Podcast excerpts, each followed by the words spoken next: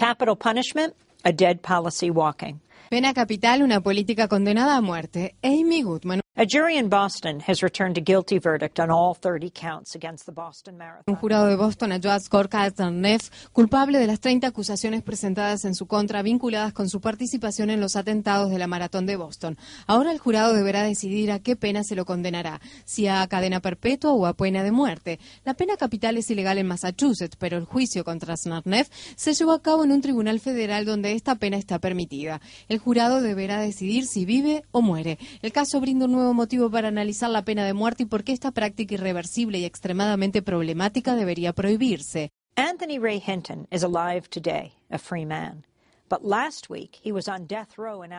Anthony Ray Hinton está vivo y es un hombre libre hoy, pero la semana pasada estaba condenado a pena de muerte y aguardaba su ejecución en Alabama desde hacía 30 años. Hinton se convirtió en la persona número 152 en Estados Unidos en ser exonerada de la pena de muerte a la que estuvo condenado durante 30 años por un delito que no cometió. Fue acusado de matar a dos gerentes de un restaurante de comida rápida en 1985. Sin embargo, no hubo testigos ni huellas dactilares que lo incriminaran. Los fiscales alegaron que las balas halladas coincidían con las del revólver de la madre de Hinton. Hinton no estuvo bien asesorado ni tenía dinero para establecer una defensa creíble o contratar a un verdadero experto que contradijera el informe balístico. Le pregunté a Anthony Ray Hinton cómo se siente estar en libertad. Uh, es maravilloso. Por momentos es aterrador, especialmente cuando voy al centro comercial. No estoy acostumbrado a estar rodeado de tantas personas en un mismo lugar. and certain said, El juicio injusto fue tan solo el comienzo. Brian Stevenson, fundador y director ejecutivo de Iniciativa por una Justicia Equitativa, que fue el abogado que finalmente logró la liberación de Anthony Ray Hinton, me dijo: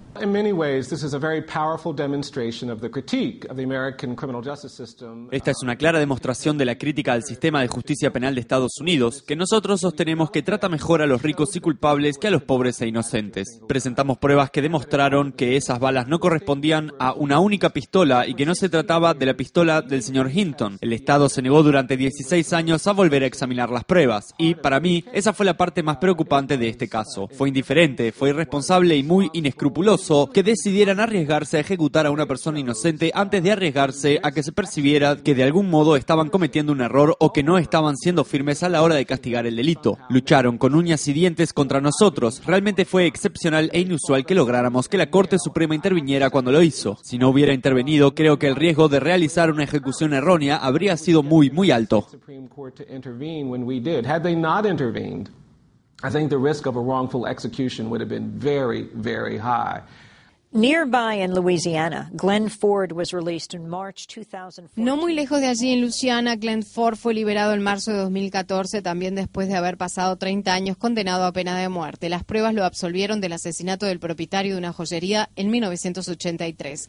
Ahora es un hombre libre y afronta una condena a muerte diferente. Padece cáncer de pulmón en estado avanzado que se expandió a sus huesos, nódulos linfáticos y columna. Está internado en un centro para enfermos terminales y no tuvo la fuerza suficiente para verme esta semana, pero Marty Stroud sí la tuvo. Stroud es el hombre que procesó a Glenn Ford hace 30 años y hoy lamenta haberlo hecho. Considera que Ford tuvo un juicio injusto en el cual la policía y los fiscales eliminaron pruebas fundamentales y que Ford carecía de dinero para tener una defensa adecuada.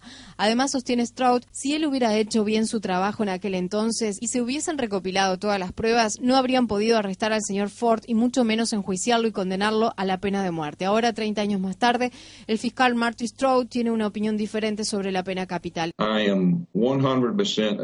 Estoy 100% en contra de la pena de muerte. Es inhumana y el motivo por el cual es inhumana es que se administra por seres humanos y los seres humanos nos equivocamos. No somos infalibles.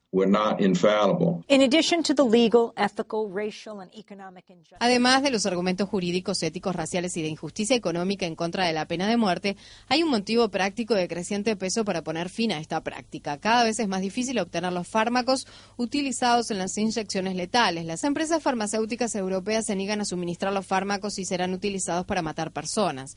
La Asociación Estadounidense de Farmacéuticos, APHA por sus siglas en inglés, se sumó recientemente a las organizaciones de médicos y anestesiólogos que desalientan a sus miembros a participar en ejecuciones. El doctor Leonard Edlow, un farmacéutico de la APHA, me dijo. Simplemente no queremos que nuestros farmacéuticos participen en el suministro o uso de fármacos porque realmente las recetas son ilegales, no son recetas, son órdenes de compra.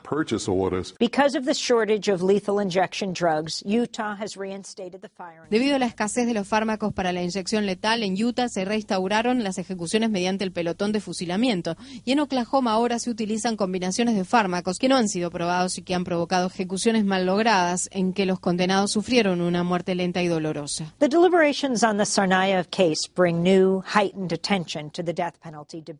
Las deliberaciones en el caso de Starnev vuelven a centrar la atención en el debate sobre la pena de muerte en Estados Unidos. Esta práctica está prohibida en 18 estados y en el Distrito de Columbia. Sin embargo, aún hoy hay más de 3.000 personas condenadas a la pena de muerte en el país, como observa Brian Stevenson. Hemos podido identificar que cada nueve personas ejecutadas en el país, una es inocente.